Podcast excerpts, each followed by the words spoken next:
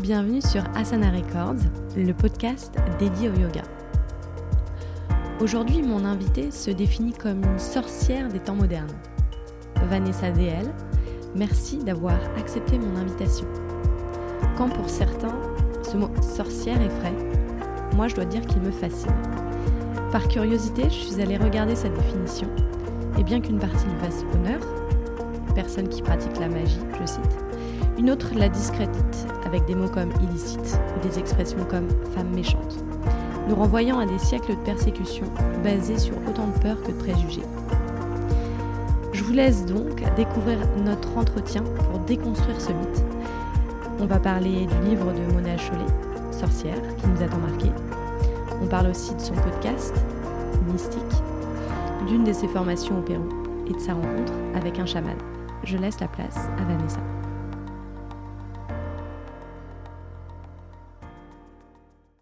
Allô Vanessa. Allô? Merci d'avoir accepté mon invitation. Ça fait plaisir.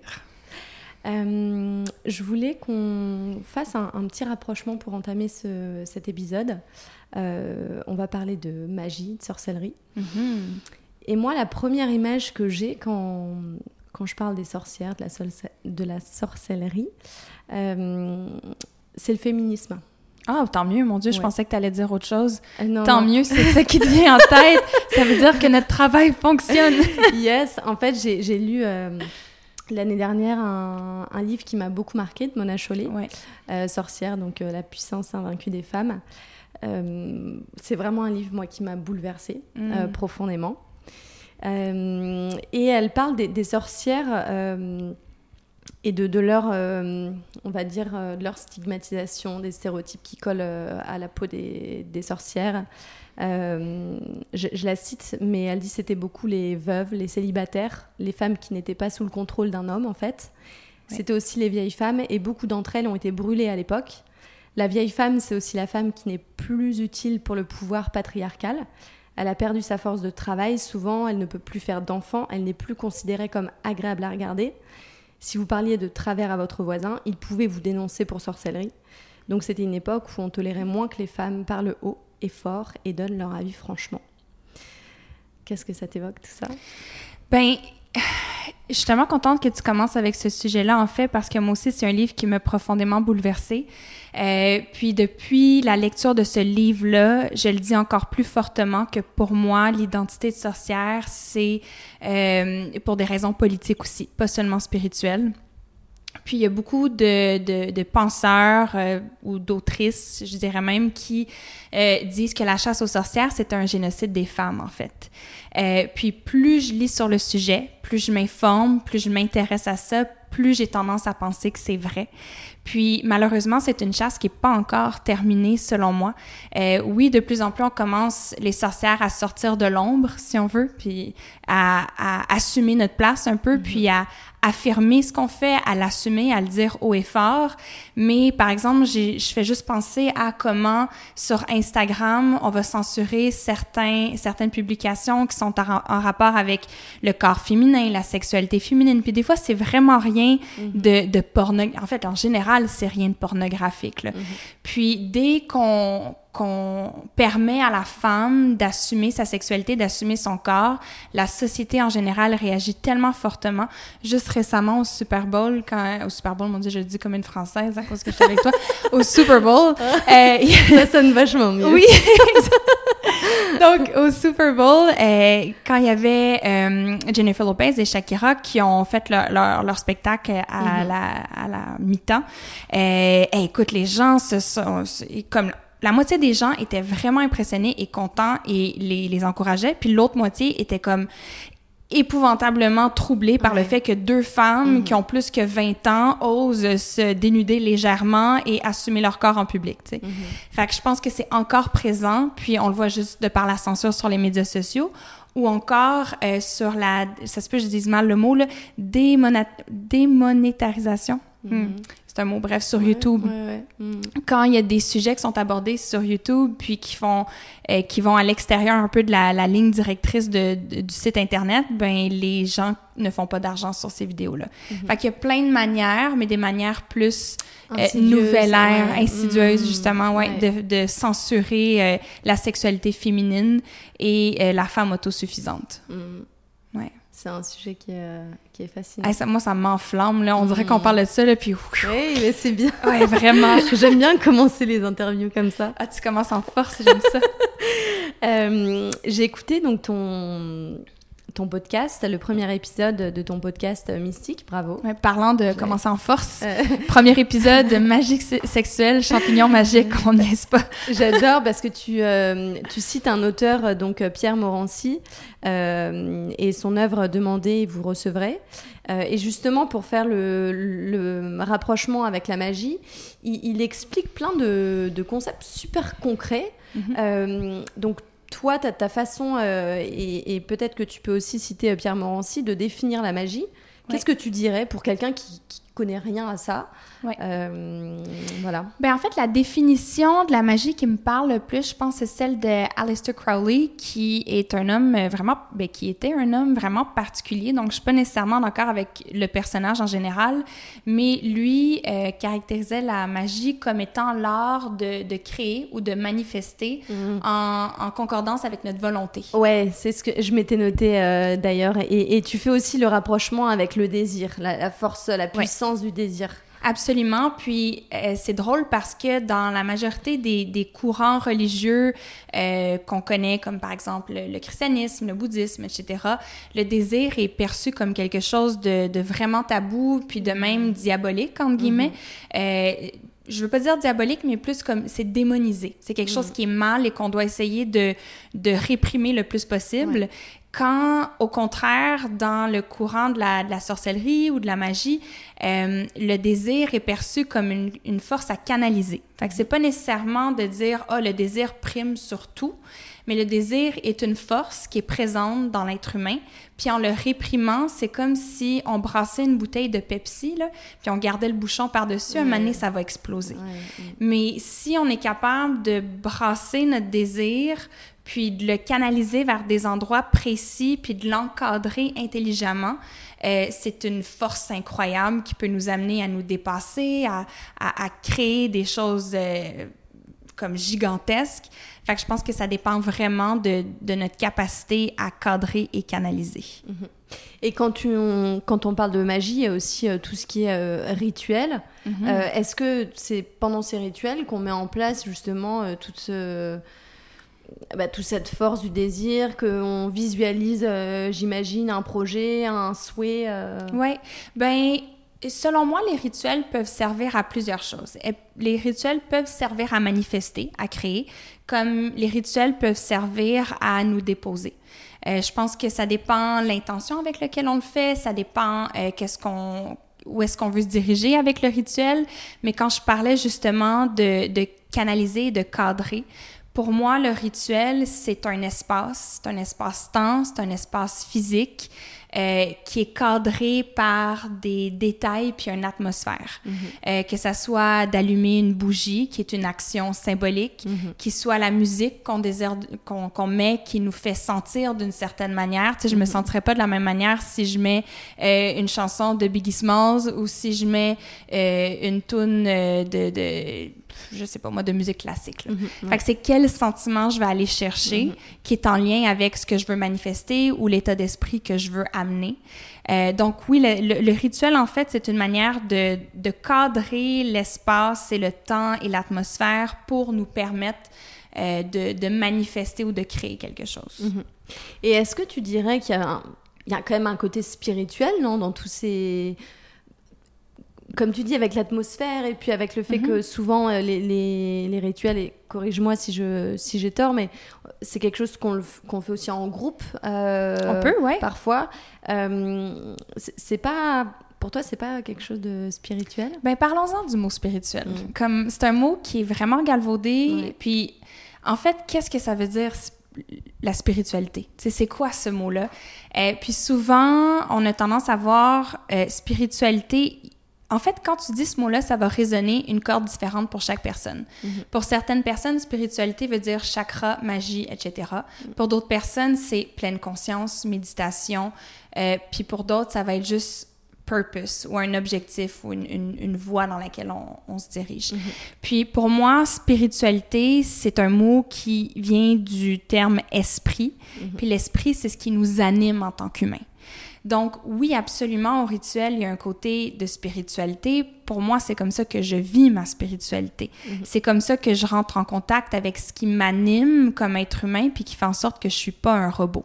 Oui, il y a les émotions, mais outre les émotions, la spiritualité, pour moi, c'est une manière de, de, de je veux pas dire d'encadrer, mais comme de, de vivre proprement tout ce qui m'habite. Autant les émotions, les pensées, le, le- c'est quelque chose de, de plus intangible, en fait. C'est difficile à, à expliquer. L'esprit ou le mot spirit, en anglais, le- le- l'exprime bien. Et est-ce que tu dirais que pour euh, participer à, à ces rituels ou, ou en tout cas pour euh, être initié à la, à la sorcellerie, il faut y croire? Déjà, Euh, croire, à- croire en quoi? Est-ce que- est-ce qu'il se passe quelque chose ou est-ce que c'est une sorte d'énergie un peu intangible? C'est une bonne question. Je pense pas qu'il faut y croire, dans le sens que c'est pas comme les fées, genre que tu peux juste les voir si tu y crois, Euh, ni comme le Père Noël. Je pense que ce qu'il faut croire, c'est en notre capacité ou en notre habileté d'avoir un, un impact ou un, un dire sur notre vie. Qu'on a un pouvoir de changer ou de hum, diriger la ligne de notre vie dans, vers la cible qu'on choisit. Ouais. Fait que si on pense qu'on a un pouvoir sur notre vie, on fait de la magie. Puis, je dirais que c'est pas tant un besoin d'y croire, mais une ouverture à croire aux possibilités. Ouais. Puis, il faut que ça vienne faire vibrer quelque chose en nous. Euh, mal, des fois, la corde que ça fait, ça fait vibrer, c'est une résistance, puis c'est correct aussi, je pense. Mm. Mais si ça nous laisse complètement neutre et euh, indifférent, c'est peut-être pas pour nous, puis c'est pas pour tout le monde non plus. Puis ça, je tiens à le dire. Il y a des gens que je parle de ce que je fais, puis sont comme, mais t'es folle, qui es-tu, Euh, mon Dieu? Puis c'est correct qu'il y ait des gens qui pensent ça. C'est correct qu'il y ait des gens qui, qui se voient pas dans ce que je fais ou que ça vient pas gratter la corde sensible. Puis euh, je pense que c'est important d'honorer ça aussi. Mhm. Euh, dans ce que tu dis, il y a aussi, euh, et, et je l'avais noté en, en lisant euh, des, des choses sur, sur toi, il y a la discipline. Ah ouais. Parce que, voilà, c'est encore une fois, il faut, il faut se donner une chance, y croire, peut-être se le répéter, etc. Donc, ma première question, ça va être toi, quelle discipline tu tu t'imposes ou, ou quelle discipline tu préconises quand Ouais. on a un objectif? Et la deuxième chose que je voulais évoquer dans un second temps, euh, c'est aussi, euh, et ça tu le dis très bien dans ton épisode, parfois on croit qu'on veut quelque chose parce que on a des images, on, voilà, on, on voit plein de choses sur les Ouais. réseaux sociaux et on voit son, son ami et son collègue. Et son... Donc on croit qu'on veut la même chose, mais en fait, c'est pas vraiment ça qui nous fait vibrer. Euh, et comment on, bah, comment on sait que finalement on se trompe de, on se trompe de combat quoi? Deux, deux grosses Ouais, questions. deux grosses questions, mais qui se rejoignent en fait parce que je pense que la discipline qui est vraiment importante pour moi, c'est une discipline d'introspection. Fait que c'est vraiment de, de trouver des moments puis des moyens où est-ce que je bloque les interférences du monde extérieur, que ce soit des médias sociaux, de, de mon entourage, etc. Euh, puis je me dépose dans mon énergie, dans, dans ce que moi je ressens, dans mon ressenti. Puis, pour moi, l'outil, la manière qui fonctionne le mieux, c'est le tarot et l'écriture. Mhm. Euh, c'est ce qui me sort vraiment de ma tête puis qui me rentre dans mon ressenti. Mhm. Donc, à presque tous les jours, je travaille avec les cartes. Puis souvent, les gens pensent ah tarot, je me pige des cartes, je prédis le futur. Moi, c'est pas nécessairement Mhm. comme ça que je l'utilise.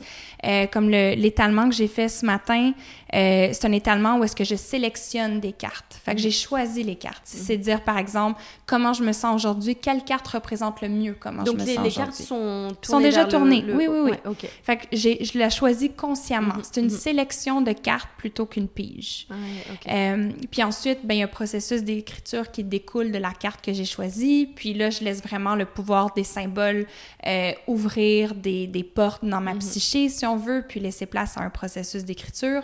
Euh, donc, pour moi, ça, c'est la discipline qui est la plus facile à soutenir. Mhm. Euh, la méditation, j'essaye. Je suis pas super bonne à me discipliner là-dessus, Euh, mais je, je médite au moins, je, dirais, deux fois par semaine. Mhm. Mais idéalement, je le ferais cinq fois semaine, mais Ouais. bon, c'est Ouais. c'est une discipline qui est plus difficile à instaurer. Puis je pense que c'est ce qui est nécessaire en tant que discipline pour s'assurer que ce qu'on essaie de manifester est vraiment en intégrité avec nos désirs personnels plutôt que ce qui nous est imposé par la société, par nos familles, par nos expériences, notre Mhm. construit, etc. Puis ça, je pense que c'est un travail d'une vie aussi, là, comme euh, il n'y a, y a pas de perfection là-dedans. Ça va m'arriver des fois de dire ah, j'ai envie de d'accueillir l'amour dans ma vie, tu sais, parce que la société me fait croire que j'ai besoin d'une autre personne pour être complète. Mais des fois, quand je prends vraiment le temps de me déposer dans mon énergie, je me dis en fait, c'est pas là que la vie me veut en ce moment. C'est pas Mhm. vers ce sujet-là ou ce thème-là que je dois di- diriger mon énergie. Mhm. Fait que, tu sais, ça demande beaucoup de, de, de, de back and forth un peu pour Ouais. comme vraiment s'aligner. Euh, mais je te dirais que ma discipline va vraiment dans ce dans sens-là pour Ouais. moi. Puis quand je travaille avec un rituel précis, ben le rituel souvent c'est pas quelque chose qui va durer une soirée là. C'est pas genre ah je fais un rituel ça me prend cinq minutes puis après je termine puis je passe à d'autres choses. Mhm. Un rituel demande un sacrifice. Euh, plus pas une chèvre là, que je parle, là. c'est pas un sacrifice d'un animal. Euh, je parle d'un sacrifice de temps, d'investissement d'énergie. Ouais. Euh, fait que c'est sûr que plus on met d'énergie, plus on se discipline, par exemple, à se dire pendant une semaine, à tous les soirs, je passe cinq minutes devant euh, mon espace sacré que j'ai créé devant ce rituel-là, Mhm. plus la pouvoir, le pouvoir du rituel va, va s'amplifier.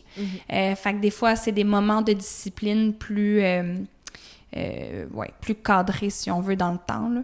Ouais. Fait que c'est comme ça que je travaille avec la discipline. Et, et je trouve ça assez intéressant ce que tu dis sur le, le tarot, parce que bon, moi je connais pas du tout. euh, voilà, j'ai.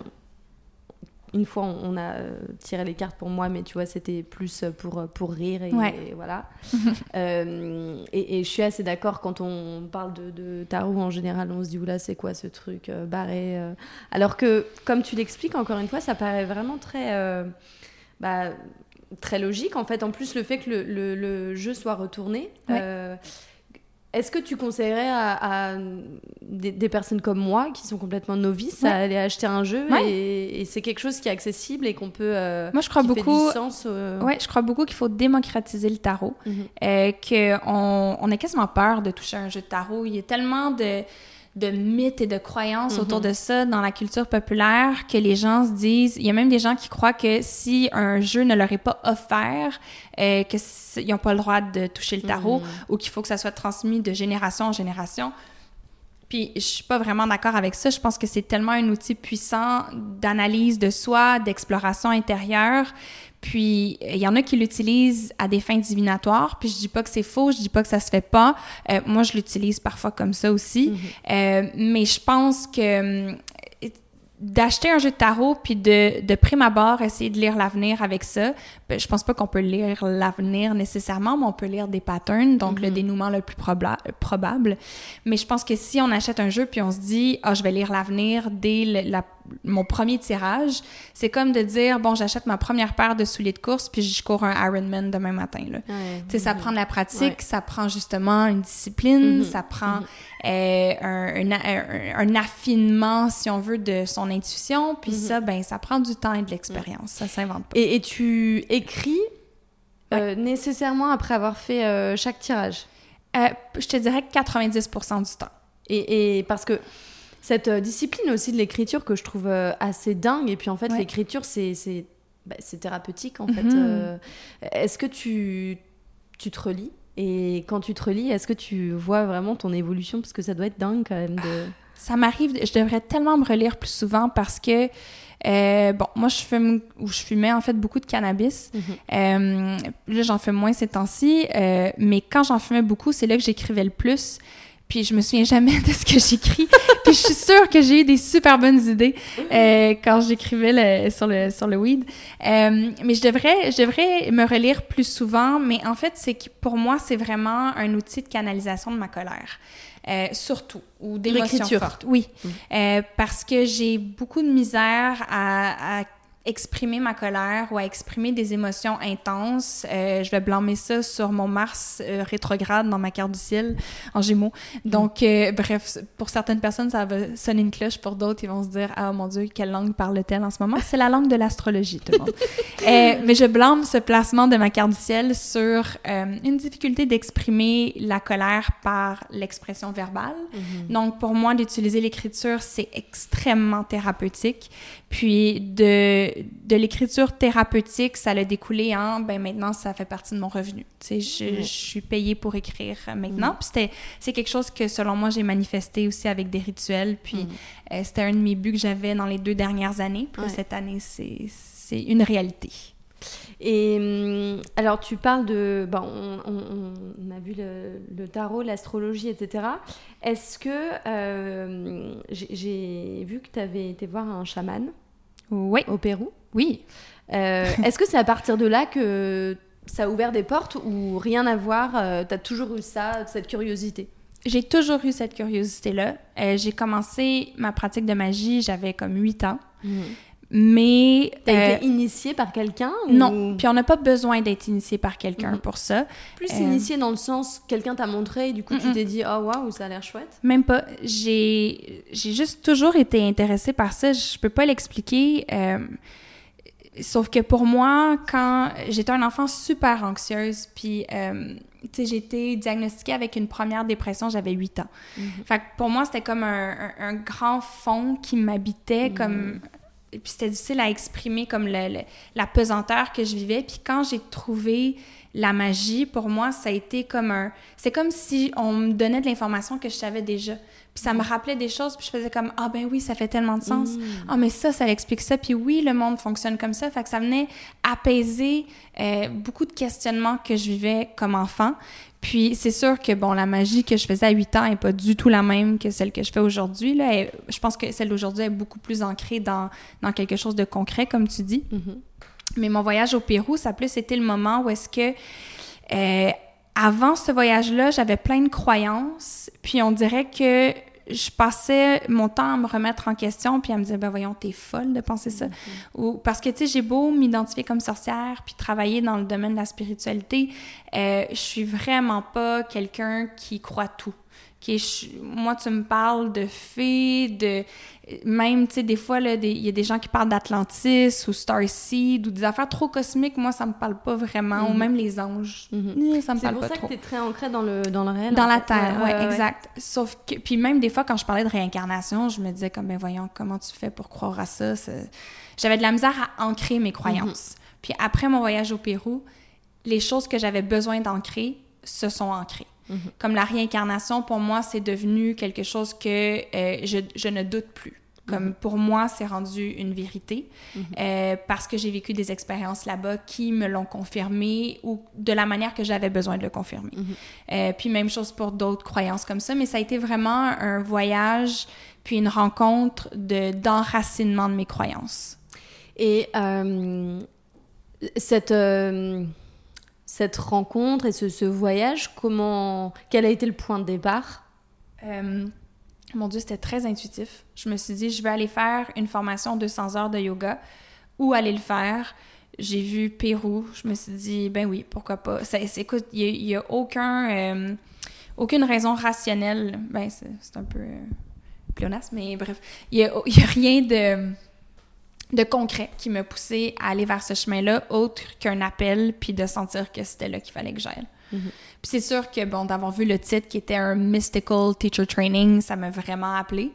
Euh, puis le Pérou, en fait, je pense que le Pérou m'appelait parce que j'avais écouté un documentaire qui s'appelait euh, DMT, The Spirit Molecule, qui était avant sur Netflix. DMT qui euh, en fait, c'est ça qu'on retrouve dans l'ayahuasca, qui est une plante euh, hallucinogène. Ouais, J'en ai entendu parler. Ouais, c'est ça. Ben, c'est en Amérique du Sud, donc euh, il y a Oui. des... Ben, au Pérou, c'est c'est vraiment un, un hub du, du tourisme. tu l'as testé, cette plante? Ben, c'est ça qui me fait, qui a enraciné mon, ma croyance dans Et la alors, raconte, ça, ça fait quoi de prendre cette Oh mon plante Dieu.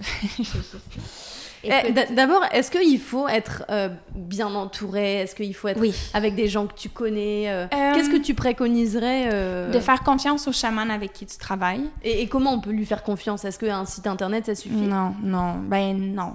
Euh, je- écoute, il y a tellement, on, on pourrait enregistrer un podcast juste là-dessus, tellement qu'il y a de choses à dire. ok, on, on fera peut-être un, Oui, il y a mais- beaucoup de choses à dire, mais je dirais euh, bouche à oreille, c'est la meilleure manière. Des gens qui ont travaillé déjà avec ce chaman-là, qui peuvent te, te le recommander.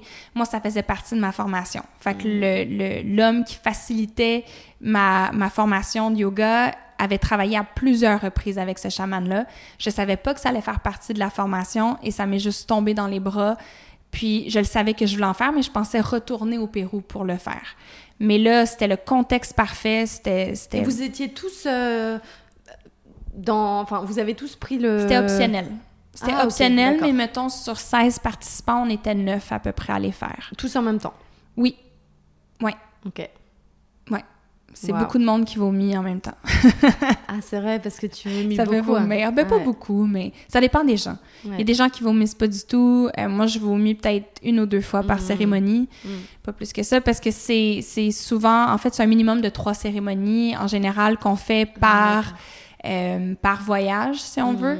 Euh, fait que moi, j'étais partie un mois, j'en ai fait trois fois cette fois-là. Je suis retournée au Pérou, j'en ai fait trois autres fois. Mhm. J'en ai fait une fois au Canada aussi. Euh, fait que bref, ouais. Tu me donneras les coordonnées de. Ouais, je te de- donnerai, au Pérou. Je, si mettrai dans le, le lien du podcast.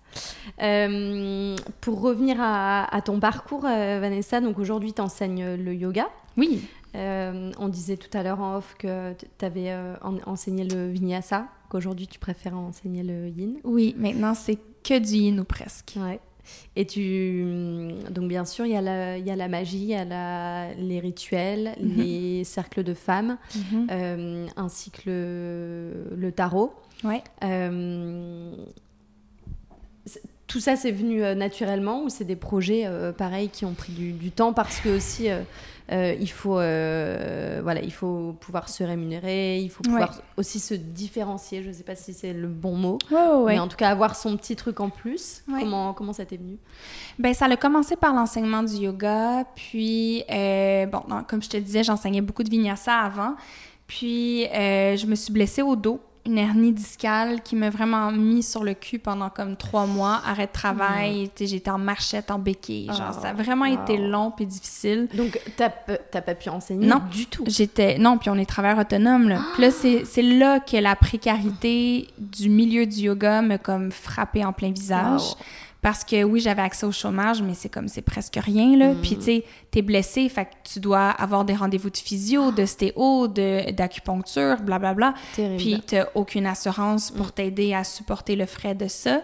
Une chance que je viens d'un milieu privilégié puis que j'ai des parents qui, qui peuvent me supporter en cas de besoin parce que sinon, je me dis, si j'avais des enfants en plus, ça aurait été terrible. Euh, donc, à partir de là, il a fallu que je me, que je me revire de bord rapidement. Puis, je me suis dit, ben, quelle autre chose que je fais? Je fais du tarot, de l'astrologie, mais là, c'est le temps de l'assumer. Là, c'est le temps d'ouvrir mes services, de dire, Mm. bon, ben, guys, je le disais pas, c'était en secret, c'était du bouche à oreille, mais je suis une sorcière, je fais du tarot, je fais de l'astrologie. Si vous voulez des rendez-vous, hit me up, envoyez-moi un courriel, je vous organise ça. Puis à partir de là, j'ai c'est à partir de ça qu'est arrivée une chronique à la radio. Donc, j'ai travaillé à la radio pendant six mois. Après ça, j'ai été invitée sur un, euh, un plateau de tournage pour un- une émission sur l'astrologie. Puis, de fil en aiguille, j'ai eu des contrats d'animation pour une série web. Euh, le podcast est arrivé aussi. Euh, j'ai des fois des jobs de consultation pour, pour des films. Je suis payée pour écrire. Tu sais, maintenant, mes, mes manières de générer un revenu sont tellement diverses. Puis je pense que c'est la clé pour être, en tout cas pour moi en tout cas, de se sentir en sécurité puis euh, groundé financièrement dans un milieu aussi précaire, c'est de diversifier mes sources de revenus. Oui, c'est euh, alors peut-être que c'est la même chose en France et que je m'en je savais pas parce que j'enseignais pas en France, mais en tout cas ici euh, tous les profs que je connais ils ont euh, ils ont deux jobs, Mhm. voire plus, et, et c'est assez bah, ça marche bien en fait, je trouve, de pouvoir euh, trouver des nouvelles façons et ça force euh, la créativité euh, Ouais. en fin de compte. de- Mais t'en as des profs qui sont plus traditionnels, si tu veux, puis qui se dédient seulement à- au yoga, comme Marie-Pierre Turgeon à Montréal. Moi, je la vois vraiment comme une, une des rares profs qui est comme professeur de yoga avec un grand P, là, tu sais, qui, qui ne fait que ça. Puis moi, elle elle elle m'impressionne énormément, mais ça, ça prend un type de personnalité puis un corps aussi très fort pour pouvoir encaisser autant d'heures de pratique d'enseignement. Ouais. Puis elle, c'est c'est dans son ADN, là, comme ça fait tellement partie d'elle, sa pratique. Il n'y a pas grand prof qui, en plus d'enseigner tous les cours qu'elle enseigne par semaine, qui se lève à 6 heures du matin pour aller faire ses pratiques de Mysore ou Ashtanga. là. Donc, euh, c'est rare, mais c'est possible. Mais je pense que de vendre la carrière d'enseignement de yoga comme ça, c'est pas très euh, réaliste. Je pense qu'on devrait dire aux gens dans des teacher training, ça se pourrait que tu enseignes à temps plein puis que tu fasses que ça, mais les chances sont que tu vas diversifier ton revenu. Ouais, en tout cas pas au début. Ouais, non, définitivement pas au Ah début. ouais, ouais. Euh, Est-ce que tu peux nous parler de tes projets pour euh, 2020 Pour 2020, oui, absolument. Donc, euh, qu'est-ce qui se passe en 2020? Euh, ben, le podcast, euh, je sors un épisode par semaine, donc ça va me prendre beaucoup de temps quand même, Mm. beaucoup de pain sur la planche. Euh, J'ai comme but de terminer l'écriture de mon livre, sur lequel je travaille depuis le mois d'octobre environ, euh, qui devrait paraître, euh, si la déesse le veut, euh, autour de l'automne prochain. C'est génial. Oui, vraiment. Ça, c'est un- c'est comme le. Je le dis, en fait, euh, pas pour me tirer dans le pied, mais pour me, me rendre euh, accountable, là, puis vraiment le Mm, faire. Ouais. Euh, C'est le- l'auto-persuasion, mais c'est génial. Exactement. Bien- Je le manifeste. ouais, T'as raison. euh, sinon, je veux me concentrer sur les retraites, sur mes rendez-vous privés. Donc, je continue et je structure un peu mieux ce que j'ai déjà commencé. Euh, puis, euh, je suis sûre qu'il y a plein d'autres projets qui vont juste s'aligner devant moi. Euh, puis, je le dis souvent, mais c'est important pour moi de rester super ouverte à l'imprévisible, puis à, à être surprise parce que la vie m'envoie. Donc, j'essaie de rester ouverte à ça, puis je me dis que les choses peuvent changer rapidement. Mm. Parfois, il y a un alignement des planètes. Ah, Je bien dit. Ouais. Je n'aurais, pas pu mieux dire. Mais ouais, j'arrête pas de me dire ça depuis, bah, depuis quelques semaines. Et, et... Quand, on- en fait, tout à l'heure, je te demandais quand euh, on est un peu dans le brouillard et on croit qu'on veut quelque chose, mais en fait, c'est pas ce qu'on veut. Mhm. Voilà, c'est pas évident et, et on, on se persuade tellement euh, dans le mauvais sens aussi que euh, voilà, ça, la réalité a du mal à, à émerger. Et puis, en fait, tout d'un coup, on prend une décision. On Mhm. a tout de suite quelque chose de positif. Et on en prend une autre. Ah, encore quelque chose de positif. Et de fil en aiguille, on se dit, bah, en fait, c'est- c'est là-dedans que je dois aller parce que tous, les, tous les voyants sont verts. Donc, euh, Ouais, ben j'ai beaucoup la mentalité dans la vie de où j'ai dû apprendre du moins à arrêter de, de résister au courant de la vie.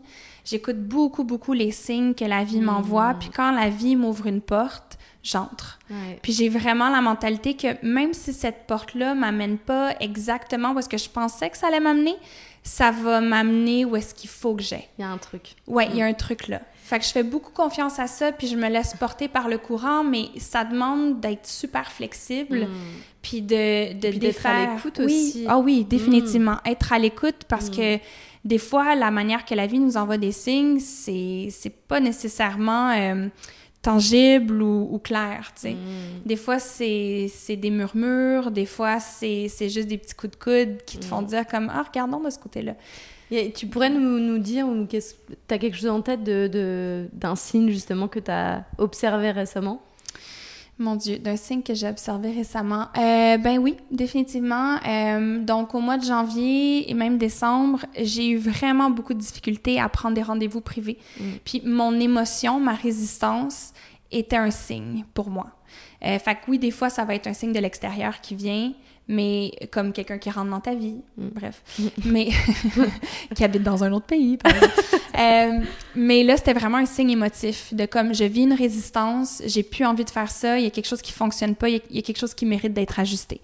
Puis pour moi, c'était un signe que la structure de mes rendez-vous, comme par exemple pour un rendez-vous d'astrologie, avant, je composais un document pour chaque rencontre de 17 pages.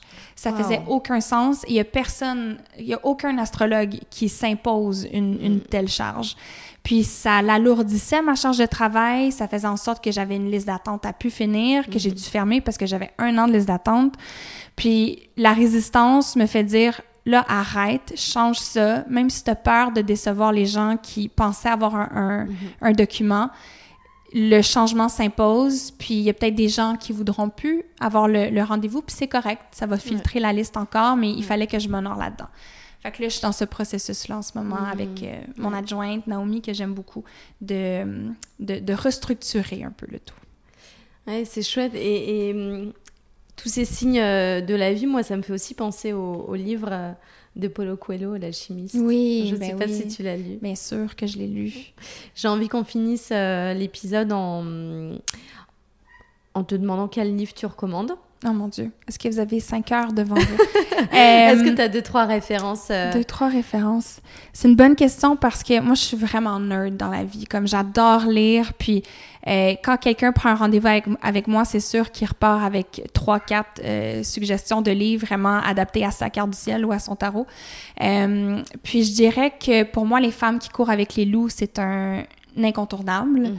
C'est un livre qui a changé ma vie, qui me suit encore. C'est comme, il y a des livres magiques comme celui-là que tu peux pas lire d'un coup. Que tu l'ouvres, tu l'intègres, tu le réouvres, puis chaque chapitre arrive à un moment où est-ce que tu en as besoin. Donc, Les femmes qui courent avec les loups, c'en est un. Euh, Il y a un livre que je suis en train de lire en ce moment de Bell Hooks qui s'appelle All About Love. Mhm. Euh, c'est un livre sur l'amour, sur l'importance de définir le concept de l'amour, l'amour romantique, l'amour communautaire, l'amour de soi, etc., d'une perspective féministe. Euh, C'est un livre juste magnifique que je conseille à tous. Euh, sinon, euh, les gens me demandent toujours pour des livres de tarot, là. S'il y en a un que j'ai à conseiller, ou une autrice en fait que j'ai à conseiller, c'est euh, Rachel Pollack. Mhm. Donc, elle a écrit Tarot Wisdom et 78 Degrees of Wisdom. Ces deux livres-là sont magnifiques sur le tarot. Euh, sinon, côté yoga, il y a les Yamas and Niyamas de Deborah Adele, Mhm. qui est un livre que je trouve qui est vraiment ancré dans le monde d'aujourd'hui pour comprendre la philosophie derrière Mhm. le yoga, qui est pas juste des, c'est pas juste le, le triangle puis le chien tête Ouais, baissée. Là, il y a comme ouais. il y a plus que les asanas, plus que Mm. les postures. Donc, euh, ce livre-là aussi, je le conseille toujours et j'y retourne tout le temps. Puis là, je suis sûre que je vais partir d'ici, je vais aller dans ma voiture, puis je vais dire, oh, j'aurais donc dû proposer Ouais. tel livre, tel livre, tel livre. Mais c'est toujours comme ça. Moi, je, on va partir de. Enfin, on va finir cet épisode et je vais me dire Oh non, j'aurais voulu parler de ça et de ça. Écoute- je, je voulais parler du cercle de femmes que tu Oui. que organises parce que c'est quelque chose qui me qui m'intéresse beaucoup et j'ai Ouais, plein de questions. C'est tellement important. Ouais, je voulais parler donc euh, de, du rapprochement entre euh, la sorcellerie et, et le yoga. Je trouve que c'est chouette. Ah ben oui. Et encore euh, plein d'idées de féminisme. Donc, euh, je laisse pas la porte euh, fermée à un deuxième Une épisode. partie 2 peut-être. Ouais, ce serait chouette. Merci en tout cas, Vanessa. Merci pour temps. l'invitation. Merci d'avoir écouté cet épisode. Merci à Vanessa pour son accueil et sa spontanéité. Pour toutes les infos du podcast, je vous laisse aller sur le site internet asanarecords.com. Je vous laisse aussi me mettre plein d'étoiles sur iTunes si vous avez aimé cet épisode et si vous aimez le podcast et souhaitez le soutenir. La meilleure façon, c'est aussi d'en parler autour de vous.